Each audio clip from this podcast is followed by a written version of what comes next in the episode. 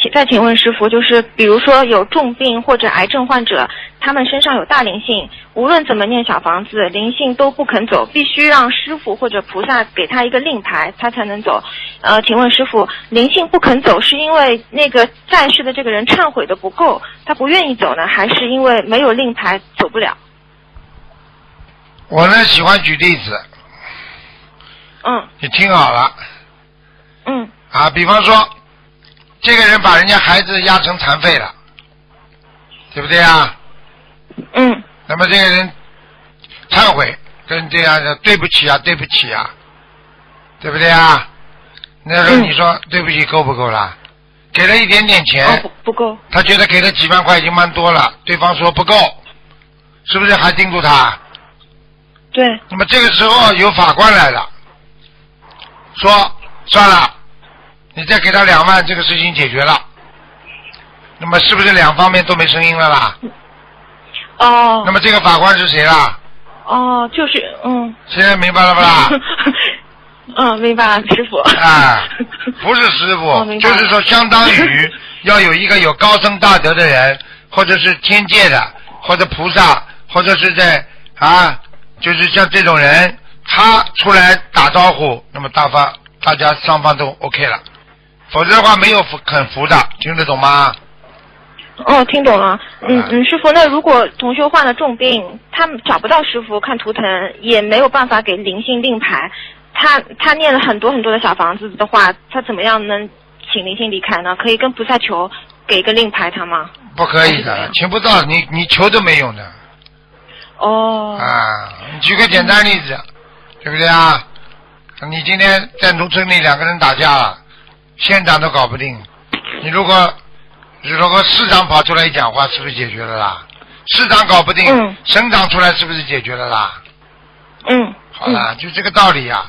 所以不是说你求得到，所以有些人为什么小房子烧了半天，灵性还不走啊？现在明白了不啦？嗯，我不要，嗯，明白了，明白你把了。我家里孩子打死了，我不要你钱，我就要要你的命。这个时候天天念经啊，天天给钱呐、人家照样拿，拿了之后也照样不理你，听得懂吗？嗯，那么好了，嗯听懂了你你除非找一个很有很有位置的官跑过来跟他说，算嗯啦，不要再搞啦，人家给了你这么多钱了，已经还债啦，那么这个对方才肯罢休啊。现在明白了不啦？为什么他我们哦明白是为什么他们要参加法会啦？参加法会上菩萨多不多啦？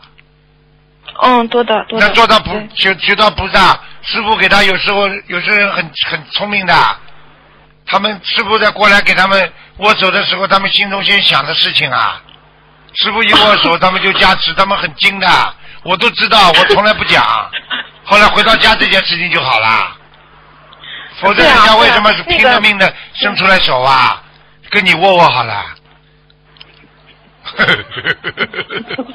嗯对啊，那个有两个同修就托我反馈一下，一位同修他说在在那个就是澳门法会的时候，就是师傅拍了他肩膀两下，然后他很多年很多年的颈椎病就好了。现在还有一位同修好像是在印尼的时候，那天他身体特别不舒服，师傅就给大家握手，握到他这儿的时候，师傅看他的眼神就就很就很悲悯他，然后就把就给他灌顶了，灌顶之后他那天身体就好了，就不吐了，就是嗯。师傅加持的太厉害了 知道就好了。我你看，你看晚上的法身跑得厉害嘛，你就知道了。